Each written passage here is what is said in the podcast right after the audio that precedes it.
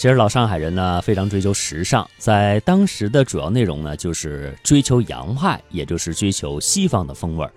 因为当时呢西方风味是最时尚的东西。你像咖啡馆、舞厅，这就是代表了。咖啡馆呢是欧洲人体验现代生活的主要空间，那么在老上海是十分流行的。最有名的，比如南京东路上的新雅，纯粹外国风味的沙利文；静安寺路口的德式范德拉尔。俄式咖啡馆、君士坦丁和巴尔干，还有国泰戏院对面的小男人等等。当时上海的作家一到黄昏呢，都会不约而同地走进这些咖啡馆，一边喝着浓厚香醇的咖啡，一边和朋友长谈。可以说，在二十世纪三十年代，上海的文学界整个都是沉浸在咖啡馆的香味当中的。上海的舞厅也很多。一九四六年，全上海在政府登记的舞女有三千三百人，可见舞厅数量之多。老上海被称为是东方不夜城，指的是霓虹灯照耀下的夜生活，其中舞厅占了重要的位置。有名的舞厅有百乐门舞厅、大都会花园舞厅、丽都、圣安娜、仙乐斯、洛克塞，还有维纳斯咖啡馆、维也纳花园舞厅、小俱乐部等等。百乐门舞厅的乐队是俄国乐师，但奏的都是最新的美国爵士乐。这个舞厅因为当时作家白先勇在小说《金大班的最后一夜》以及《永远的尹雪艳》当中提到它，因而直到今天还广为人知。嗯，那刚才我们也说到了舞厅啊，说到了爵士乐。那我们现在耳边响起的这个音乐，其实呢就是夜上海的爵士版本。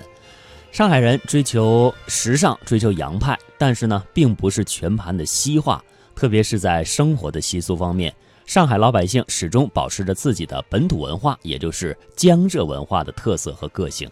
拿饮食来说，上海有许多的西餐馆，比如说一品香、万年春、海天春、江南春、一枝香、醉和春等等。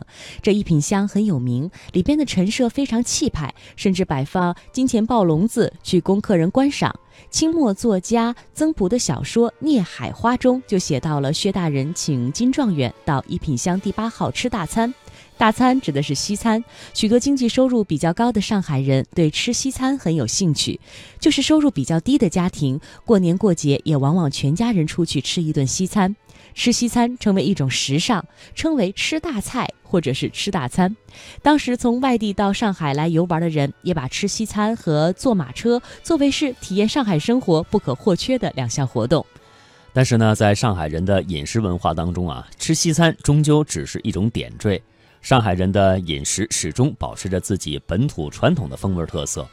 上海自古以来就是一个稻作地区啊，就是种水稻的。所以呢，上海人一日三餐是以米饭为主，称为白米饭。有的时候也在米饭当中加入青菜、咸肉、香肠、猪肉之类的原料，会做成菜饭，还有蛋炒饭、盖浇饭、辣味饭等。街上的大众餐馆大多数也都是米食。上海人的家常菜也非常具有江南特色，他们会把猪肉、鸡鸭、蛋菜等这些荤菜，再加上笋干、毛豆、面筋、香菇等素菜。搭配成笋干烧肉、肉丝炒毛豆、油豆腐烧肉、火腿冬瓜汤等等这些家常菜啊，味道好又实惠。上海的风味小吃呢也是非常有特色的，比如说南翔的小笼馒头、美心点心店的宁波汤团、沧浪亭点心店的葱油开阳面、五芳斋的肉粽等等，这些小吃都是精巧、味美、便宜，显示出了很浓的江南风味。那一九九八年，前美国总统克林顿访问上海的时候，还在豫园吃了南翔小笼馒头，他当时也是赞不绝口。